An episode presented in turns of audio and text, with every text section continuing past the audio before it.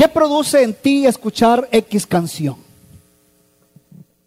Hay canciones, por ejemplo, eh, con diferentes sentimientos. Hay canciones de alegría, hay canciones de tristeza, hay canciones para bodas.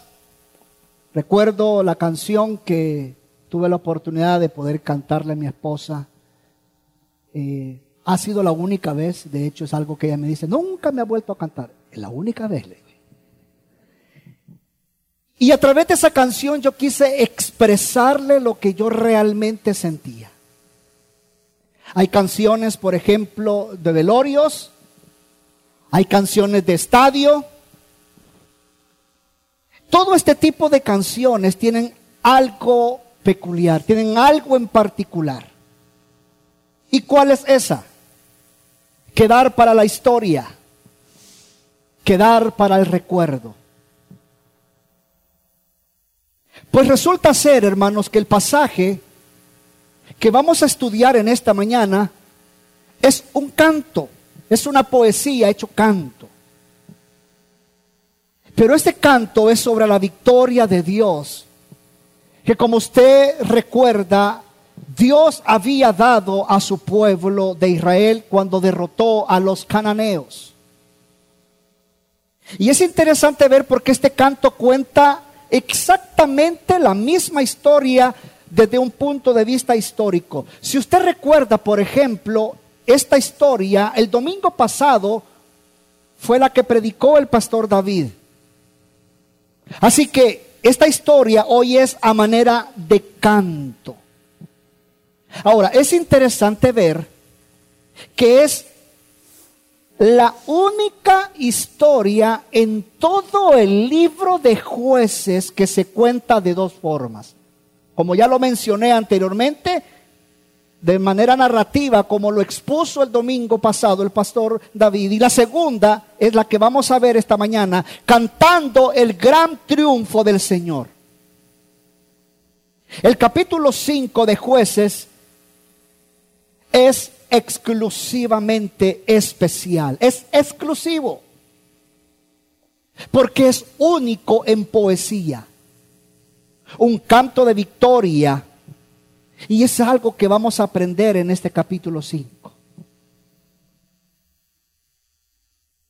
Y algo bien interesante que vemos en este capítulo que vamos a estudiar esta mañana es que, por ejemplo, aquí en la tierra no hay momentos ni monumentos realmente que sean duraderos, sino solo aquellos que alzan y elevan la gloria de Dios.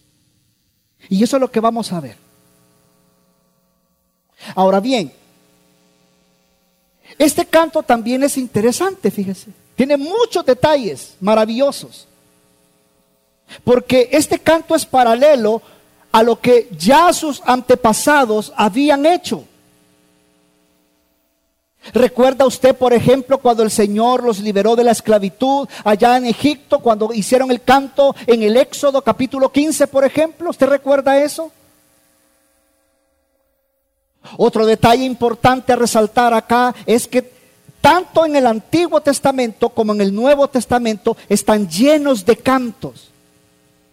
Qué interesante es ver que el canto inicia en el Éxodo, en el capítulo 15, con esa victoria que había obtenido, después de que Dios salvara al pueblo de, de, Israel de ese ejército perseguidor del faraón en el Mar Rojo.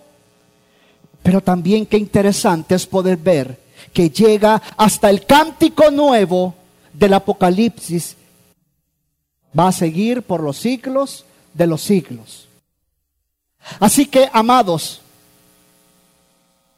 mi deseo en esta mañana es que a través de este pasaje quiero animarte a que cantemos al Señor, porque Él es el vencedor.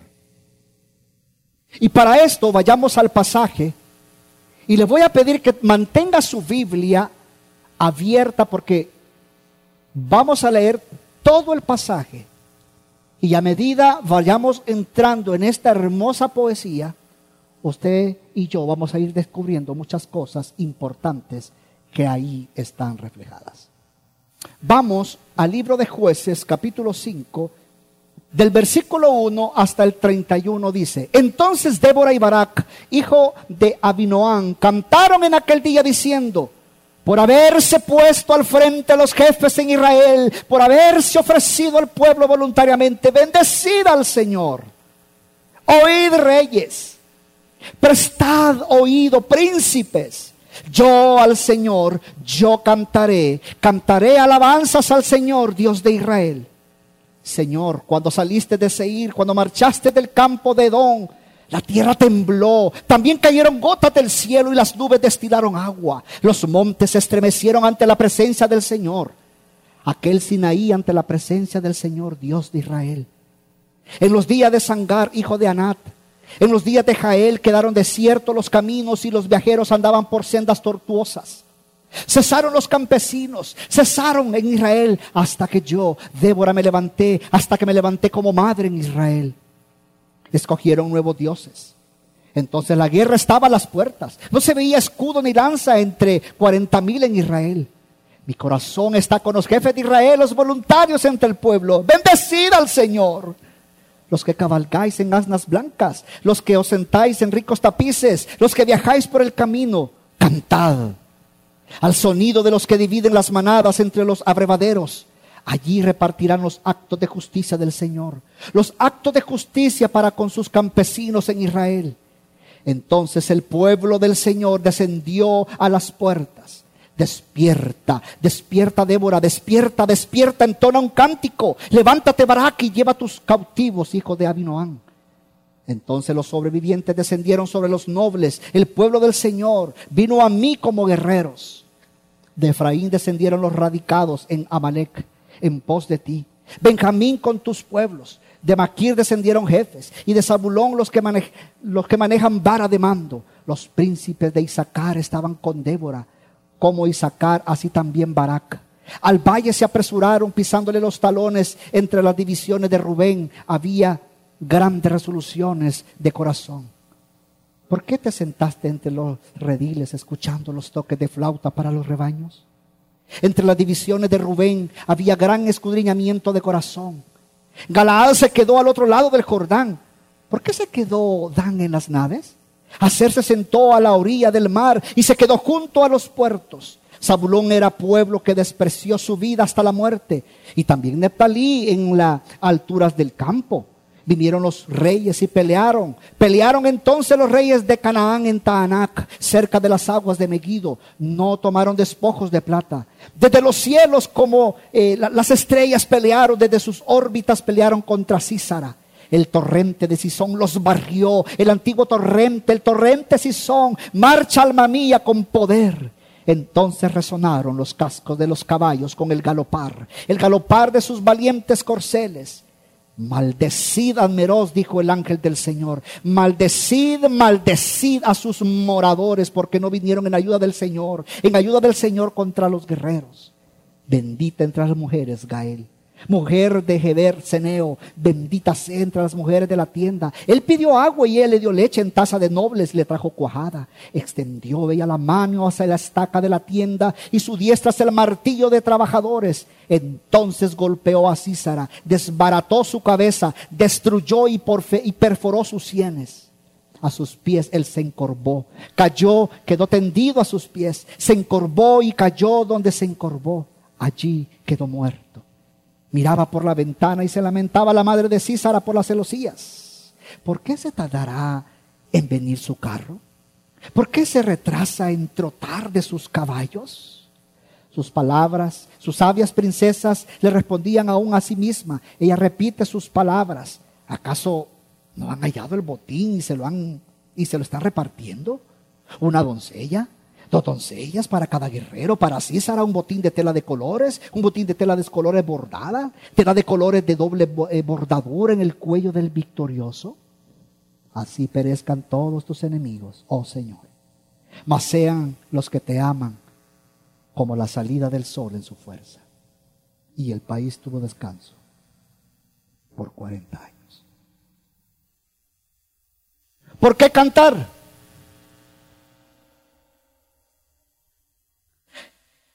Través de este texto, una vez más, quiero animarte a que cantemos al Señor, porque Él es el vencedor. ¿Y por qué lo deberíamos de hacer?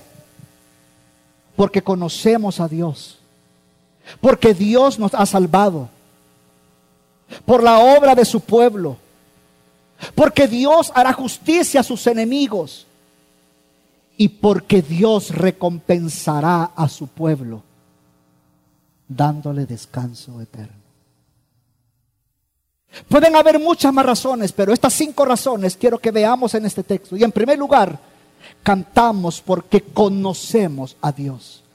El versículo 3 nos arroja algo muy especial. Dice, oí reyes, prestado oído, príncipes, yo al Señor yo cantaré, cantaré alabanzas al Señor Dios de Israel. Iglesia, una manera en la cual el pueblo de Israel, lo vemos en la historia, acá en el libro, en la Biblia, una de las maneras en la cual el pueblo celebraba las victorias era conmemorar para la posteridad, componiendo y cantando canciones al Señor. Si de algo nosotros acá podemos ver de entrada, si de algo estamos seguros, es lo que están cantando aquí, es porque simple y sencillamente conocían de Dios. Los que están cantando conocían de Él. Conocían lo que Él no solo había hecho en ese momento, después de esa guerra que Dios había ganado utilizando a personas, pero Dios había sido el vencedor, Dios había, es, es el que había peleado, sino que incluso también conocían tanto a Dios que más adelante, ya lo vamos a ver, comienzan a recordar lo que había hecho desde el pasado. Y como lo dije hace unos minutos atrás, recuerdan lo que Dios había hecho desde el Éxodo. Ahora, aquí es bien importante resaltar a quién le están cantando. Porque si usted ve solo en el versículo 3, en dos ocasiones, solo en ese versículo se menciona dos veces la palabra Señor. Y esto es muy importante porque esto quiere decir que el canto está exclusivamente dirigido, iglesia, exclusivamente dirigido y centrado en Dios.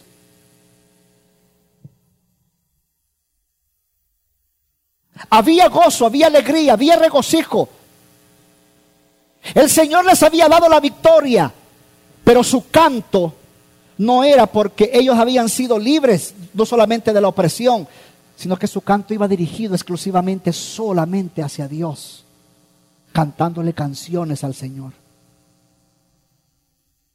Es que usted y yo debemos recordar algo, iglesia.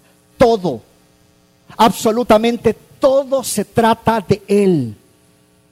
Es que era Él quien los había librado, el Dios guerrero, iglesia. Él es el héroe como siempre. ¿Por qué? Porque Él es quien ha hecho todo por su pueblo. Por eso vemos algo bien maravilloso acá.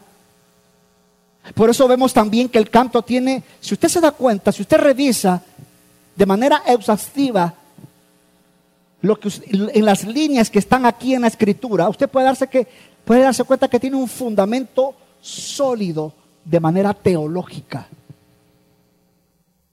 Hay un fundamento teológico muy fuerte ya que se dirigen a Dios como el principal, obviamente, destinatario y testigo de este canto. ¿Por qué? Porque dice, al Señor cantaré.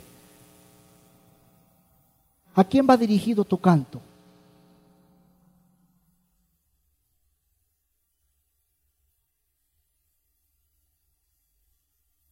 La pregunta que debemos hacernos aquí es si así como Israel conocía a Dios, tú también lo conoces.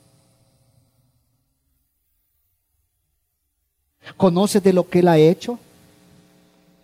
¿De lo que hace e incluso seguirá siendo por ti. Porque te recuerdo algo, iglesia. Él no solo ha hecho algo por ti, Él lo sigue haciendo. Por lo tanto, si algo aprendemos de este versículo es a quién debe ir dirigido nuestro canto. Ya que no solo es simplemente un don, sino también una elección. ¿Y cuál? Al Señor cantaré. Es que hoy no tengo deseos. Ay, es que hoy estuvo muy aburrido. Al Señor cantaré. Si tú recuerdas, si en tu mente, si en tu corazón vive presente lo que Dios ha hecho por ti y tú lo conoces, tu canto va a ir exclusivamente para Dios. Las cosas técnicas déjaselas al ministerio de alabanza. Si cantaron en primera, segunda, tercera, cuarta, quinta, sexta, décima, eso déjaselo a ellos. Tú preocúpate por elevar tu canto dirigido a Dios porque lo conoces.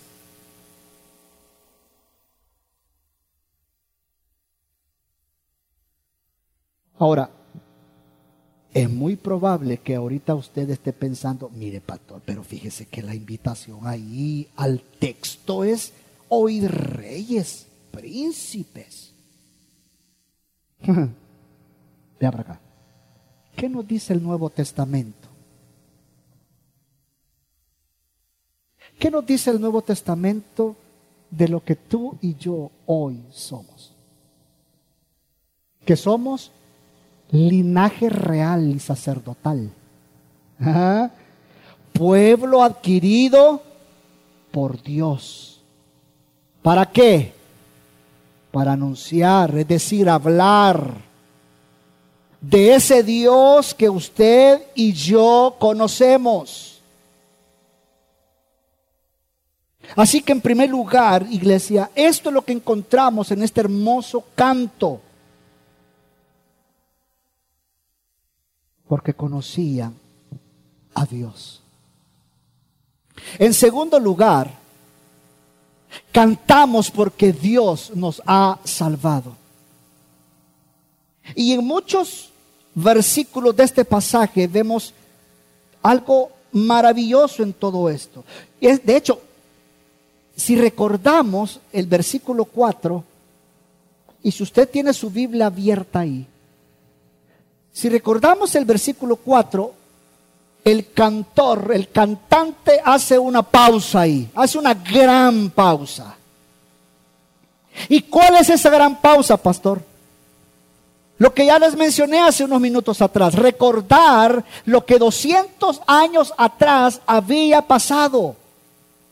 En otras palabras, lo que el cantor, el cantante viene a hacer aquí a través de este canto es llevar al pueblo de Dios a ese momento en que Dios adoptó, los adoptó por primera vez a este pueblo como suyo. ¿Y por qué viene entonces y recuerda esto? Porque resulta ser, iglesia, que allí, fue allí, nada más que allí en el Éxodo, donde Dios hizo una revelación de sí mismo. Él se mostró ahí qué clase de Dios era. Dios ahí se mostró como el Dios infinito. Ese Dios infinito en poder. Que muchas veces los lo cantamos acá, pero a ti, como no tienes esa mentalidad de lo que Dios ha hecho por ti, simplemente lo dices por decir. Pero el cantautor aquí lo hace recordando en este canto a ese Dios infinito en poder, a ese Dios lleno de autoridad soberana, celoso de su gran nombre, de pureza inmaculada, de verdad inviolable y resplandeciente en justicia. Pero también fue ahí donde Él se mostró como ese Dios lleno de misericordia. Ahí fue también donde Dios se mostró como ese Dios clemente, paciente, abundante en bondad. perdonando incluso la iniquidad, la transgresión y el pecado. Eso estaban recordando en este canto también.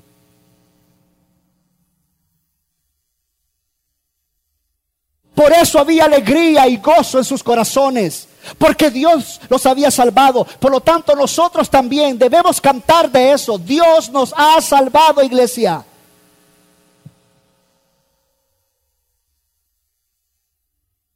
Por eso, si usted ve incluso en los versículos 20 y 22, el cantautor le recuerda los, los medios. Usted puede verlo ahí en el texto. Él le recuerda los medios que Dios en su soberanía y en su providencia, como ya lo hemos venido aprendiendo durante todas estas semanas atrás, Él había usado para derrotar a sus enemigos. Y es que mire iglesia, por favor, no era para menos. Los cananeos, como usted recuerda y como lo predicaba el pastor David el domingo pasado, eran superiores en número. Tenían un, un armamento sumamente espectacular.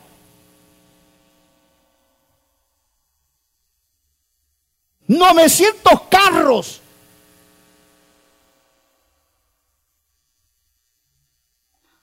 Por eso vemos que si bien es cierto, aunque Dios usó a estos hombres, claramente lo vemos que fue Él quien hizo todo. Porque así lo perdimos el domingo pasado. Hoy hacer el video de la enseñanza el domingo pasado. Si no, invitamos al pastor David otra vez que lo venga a predicar, pastor David. ¿Recuerdas tú eso? No era para menos, iglesia. Dios había usado, es cierto, a hombres, pero fue Dios quien lo había hecho todo. Ese Dios creador, iglesia, movió cielo y tierra para salvarlos. Y eso es entonces lo que estos cantautores aquí hacen. Recordarles la caída de los cananeos. Y que incluso esa caída de los cananeos simple y sencillamente se produjo exclusivamente por la intervención de Dios. Nada más. Y aquí, iglesia, tú y yo debemos recordar lo que Jesús hizo a través de su muerte. A través de su muerte y resurrección Toda la escritura, si, si, vemos, toda la escritura es una muestra de Dios vencedor, jamás derrotado. Es una muestra de un Dios que si bien es cierto castiga el pecado, que hace justicia, pero a su vez muestra misericordia.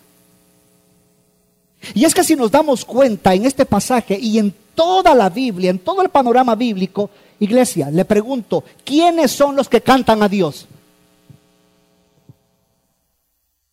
Según lo que hemos visto y lo que hemos leído desde el, Éxodo, ¿quiénes son los que cantan a Dios? El pueblo de Dios, correcto, excelente. Otra pregunta de examen. ¿Y a quién le cantan? ¿A Dios? Como me dijo mi, me dijo mi, hijo pequeño, o sea, es obvio, me dijo, porque le hice esta dinámica.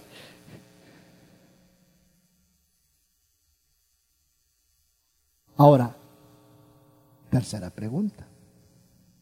¿Y por qué? Si solo el pueblo de Dios canta y le cantan a Dios, ¿por qué? Por su obra de redención, iglesia. Por su obra de redención. El pueblo de Dios siempre, siempre ha cantado las victorias de Dios. Pero fíjate, ¿cuál es la más grande victoria? ¿Mm? La muerte y resurrección. Porque resulta ser que ahí en la cruz derrotó a Satanás. Por eso cantamos. Qué interesante ver que la Biblia, como dije, hace unos minutos atrás, la Biblia comienza con una alabanza, pero también termina con otro. Apocalipsis 5, 9 al 10, parte del texto que leía nuestro hermano. Y cantaban un cántico nuevo diciendo, digno eres de tomar el libro y de abrir sus sellos, porque tú fuiste inmolado y con tu sangre compraste para Dios a gente de toda tribu, lengua, pueblo y nación. Y los has hecho un reino y sacerdotes para nuestro Dios. Y reinarán sobre la tierra. Por esa razón,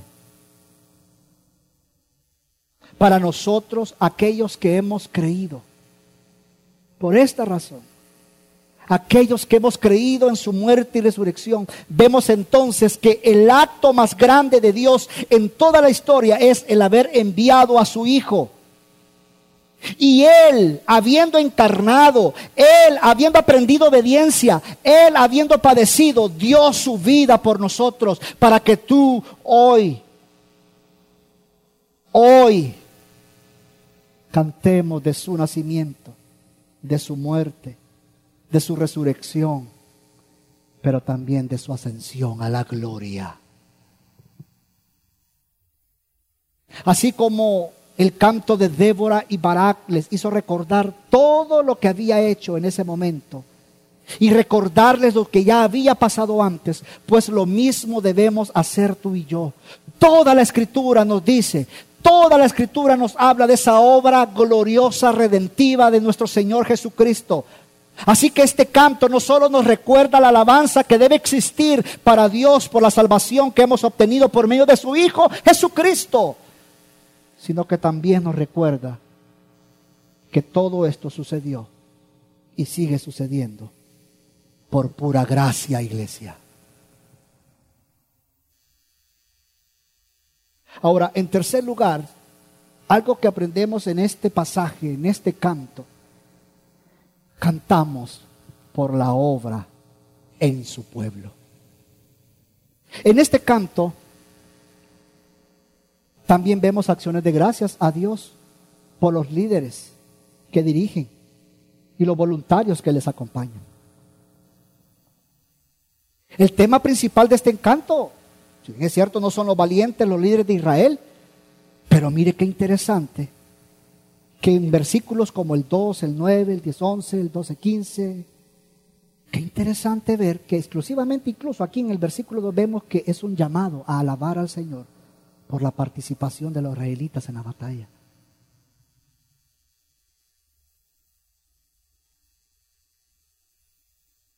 Por eso incluso vemos en el versículo 9, mi corazón está con los comandantes, dice.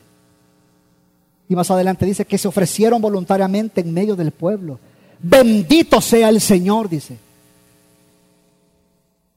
Si bien es cierto, es Dios aquí en este canto, el único héroe, pero qué interesante es ver que los que están cantando, el cantautor introduce agradecimiento, agradecimiento a Dios por todos aquellos que se habían unido a la guerra con los cananeos. Incluso, como en el versículo 10, ¿Qué hace en el versículo 10 este canto? Exhorta a los viajeros a anunciar las, las, las, las obras del Señor. Esos, ustedes que andan ahí cabalgando en las asnas blancas, los que os sentáis en ricos tapices, los que viajáis por el camino, cantad. Y es que se cree que estos que andaban en asnas blancas eran obviamente los que tenían esas, posibilidades los ricos, pues. Porque más adelante dice también esos que andan a pie, también que canten. Qué interesante. El llamado aquí es para todos. Aquí no es si usted viene en un Porsche del año o viene en una carcacha paso a pasito. No me vayas a dejar. Ah, ese corito sí se lo puede usted, ¿verdad? No importa, aunque vengas a pie, aunque vengas en bus, todos, todos estamos llamados a cantar por la obra que nuestro Redentor y Salvador Jesucristo ha hecho. Ahora, ¿por qué menciono todo esto? Porque esto nos debe de llevar a reflexionar en algo.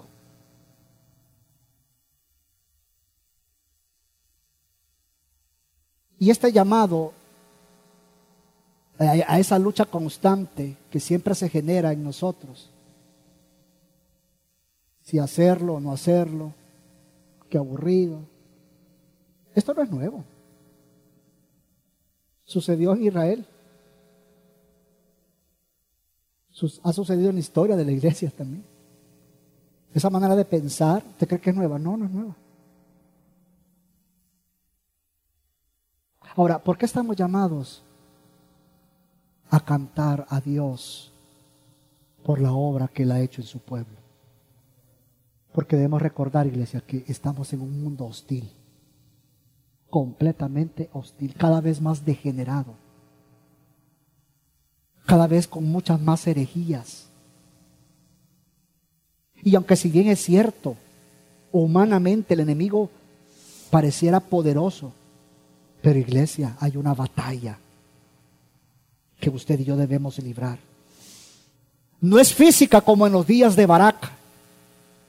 Es una batalla real, una batalla espiritual. Y es que le recuerdo, la iglesia de Jesucristo, la iglesia de Cristo no va a morir jamás. Por lo tanto, necesita siervos como tú y como yo que tomemos una posición de ayuda, de apoyo frente a todas estas herejías que cada día son más. ¿Y por qué digo esto? Porque lo que está en juego, iglesia, es nada más y nada menos que la veracidad de las escrituras. ¿Y por qué estoy mencionando esto? Porque la vida cristiana tiene que ser vivida en un mundo que es contrario al Evangelio. Un mundo que solo ama lo suyo.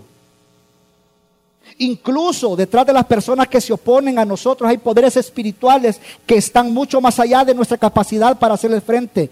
Pero iglesia, hay una hermosa y maravillosa noticia. Y es que la batalla crítica ya ha sido ganada. Jesucristo ganó esa batalla para nosotros. Él ha prometido estar con nosotros en todas las batallas que tendremos. Por eso Colosenses 2.13. Y cuando estabas muertos en vuestros delitos y en la incircuncisión de vuestra carne, os dio vida juntamente con Él, habiéndonos perdonados todos los delitos.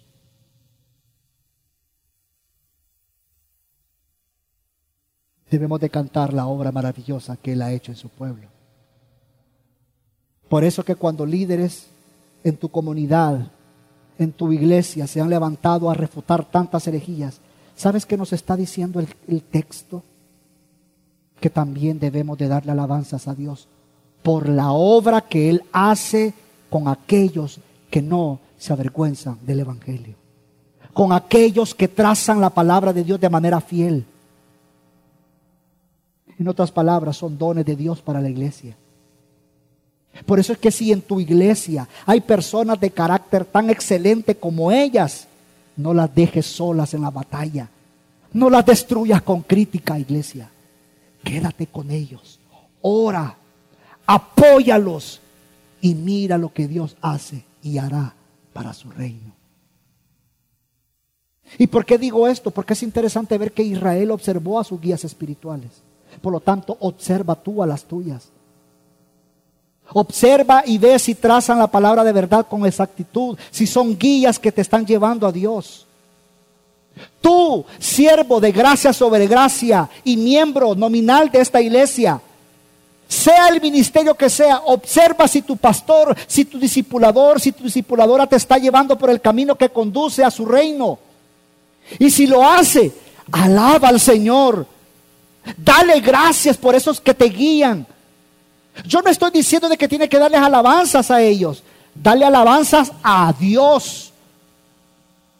Porque ante todo te están llevando a la cruz. Dale gracias a Dios, a Dios, por esos que ponen tu camino. Yo no sé si tú das gracias a Dios por todo el contenido que tenemos de las escrituras, por los 66 libros que tenemos acá.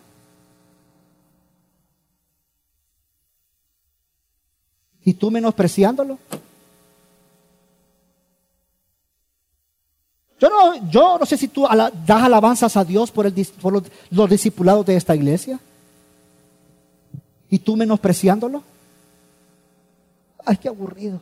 Ay, qué temprano. Ay, qué tarde. Ay, no sé qué. Ay, no sé cuándo. Tú no amas a Dios. Tú no conoces a Dios. Tú lo que eres un religioso. Porque si tú conocieras a Dios, si amaras a Dios y vivieras en tu corazón y recordaras lo que Él ha hecho por ti,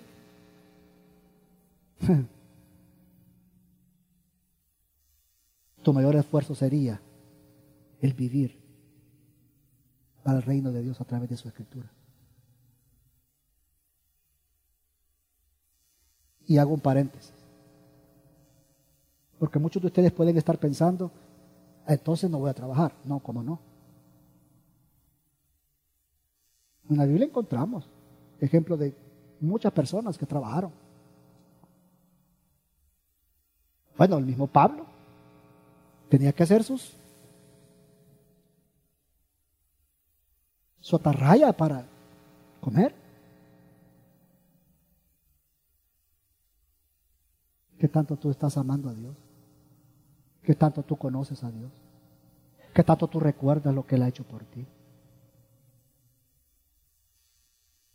Porque si algo también entonces aprendemos de este canto, en cuarto lugar, es que cantamos porque Dios hará justicia a sus enemigos. Algo que está muy presente en este canto, iglesia, es la justicia de Dios. Porque por un lado se ve como maldice a Meroz, pero, pero a su vez bendice a Jael.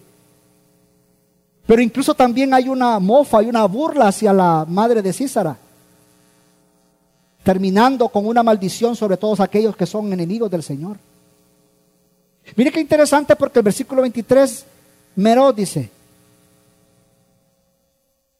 una maldición que el ángel del Señor dicta, dice, no acudió, mal, maldición sobre él, maldición sobre él, en tres ocasiones. La maldición sobre Meroz viene por no haber acudido al socorro de Dios. Ahora, una pregunta. ¿Dios necesitaba ayuda? ¿Dios necesita de ti y de mí? No. ¿Necesitaba Dios en ese momento de Meroz? No. ¿Y entonces, pastor? Obediencia. Porque todos habían sido llamados. Lo mismo que hoy a ti nos corresponde. Obediencia. ¿Por qué nos congregamos, por ejemplo? Porque le obedecemos a Dios. Y aquí lo dice que debemos de congregarnos. ¿Por qué estudiamos la palabra? Porque la Biblia nos dice que debemos de escudriñarla. ¿Por qué nos discipulamos? Porque la Biblia también nos dice que debemos de ir y, hacer discípulos. ¿Quieres más? Por obediencia, iglesia. Dios no necesitaba ayuda. Ahora, ¿por qué una maldición tan severa? Y esto me llamó la atención porque según los datos biográficos, Meró se encontraba cerca de la zona oprimida. Incluso se dice de que Meroz era, podía ser una zona donde eh, eh, estaba cerca de donde pudieran haber salido los enemigos. La ruta de retirada de los cananeos. Por eso maldice. Y por eso esta maldición es mucho más severa.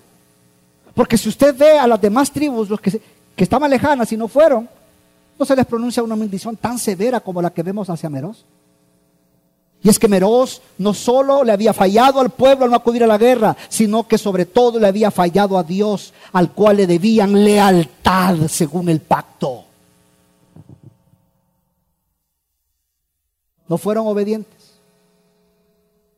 Ellos estaban cuidando más su convenio con los que tenían a su alrededor Y aquí, iglesia, préstame atención. ¿Ves que tus enemigos prosperan? Se burlan de ti. Te dicen que eres un tonto por creer en Dios, que está lejano de ti físicamente y que cuando lo necesitas no está para ti. Pues déjame decirte, iglesia, que la prosperidad de los impíos es corta. El deleite de los cuales ellos hablan hoy en día se acabará. Las alianzas que hoy en día ellos fanfarronean se van a acabar. Las alianzas que tienen con los grandes empresarios un día se va a acabar. Iglesia, el día del Señor llegará y cuando ese día llegue tendrán que rendir cuentas al Creador. Si algo aprendemos de este versículo es que acudamos a Dios. Acudamos a Dios. Él nos está recordando la razón por la cual cantar, por la cual gozarnos, por la cual debería haber en nuestros corazones alabanzas a Él. Ahora, esto continúa porque llegamos al elogio hacia Jael por la proeza que había realizado. Y si usted ve, aquí se ve una gran contraparte de la maldición pronunciada por el ángel del Señor. Ahora, muchos en esta parte pueden estarse cuestionando, mire pastor, ¿y, y, por qué Débora alaba a esta mujer cuando había cometido un asesinato? Ah, interesante pregunta.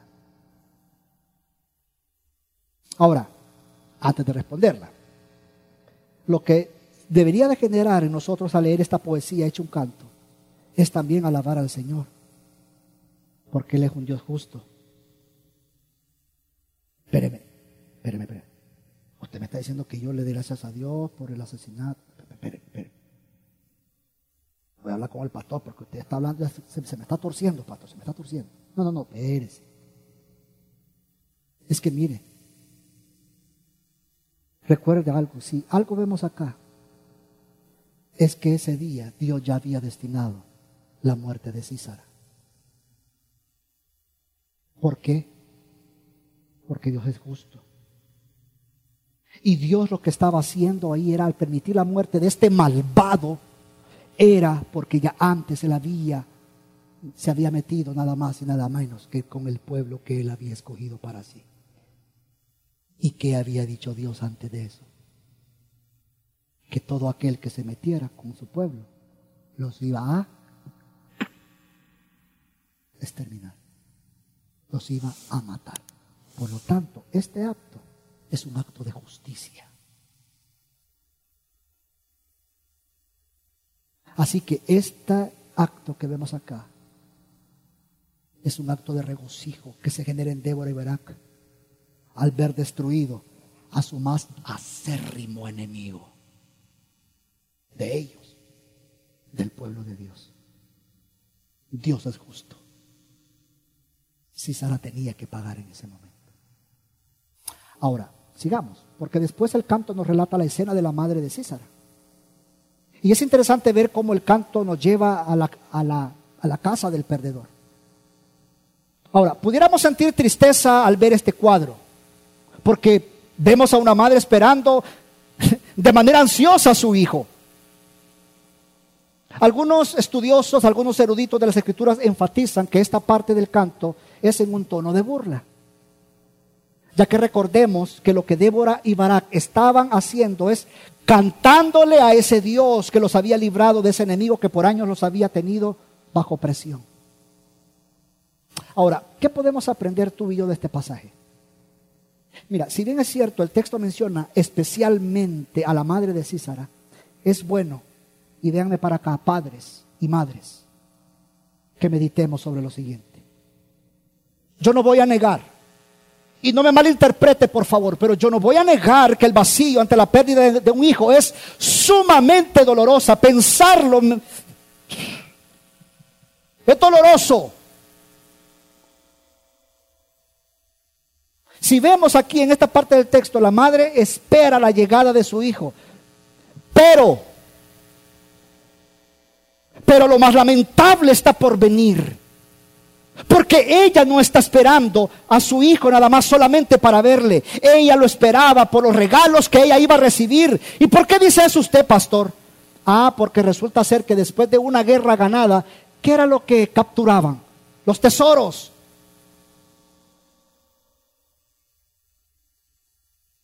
Las cosas de valor. Mire lo que dice el versículo 30. Seguramente se está repartiendo lo que ganaron en la guerra. Y escuche esto, atroz, sumamente atroz. una esclava y aún dos para cada guerrero. Ah, porque se la esclava y cuando, y cuando ganaban les tocaba una, dos, tres. Y hacer el gelengue. Ah, de estar ahorita repartiéndose a las mujeres a ver cuántas les toca a cada uno. Y para César, uy, la mejor es telas, una tela con bordados, ¿verdad? Nada. Nada de traje de, de, de Simán, no, traje de Gucci, de Versace, se va a estar agarrando, la mejor corbata de Lido, a estar agarrando. ¿Sabes qué se ve aquí, iglesia? Todo lo opuesto a Débora. Ella quiere a su hijo por lo que le traerá y aún más, esto es terrible. El texto lo dice, ay, mi hijo de estar agarrando las mejores muchachitas. Los soldados, uy, ni saben cuánto agarrar, lo más seguro. ¿Sabe? Esta expresión es triste, muy triste, porque ella siendo mujer, escuche cómo se expresa de otras mujeres. Es tan vana e impía su manera de pensar que solo tiene su mente puesta en las cosas que supuestamente su hijo llevaría y de lo que él estaba gozando. Qué manera más corrupta e impía de pensar. Ah, pero hoy no estamos alejados de esto.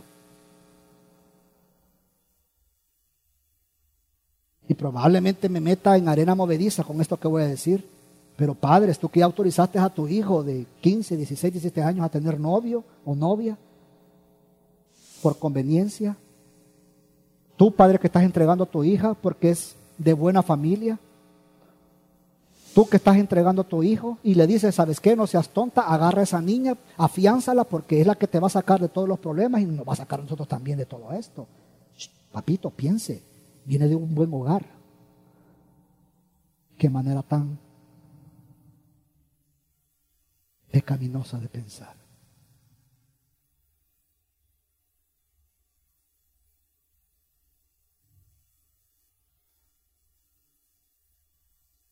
Déjame hacerte también una aplicación de todo esto a ti, amigo.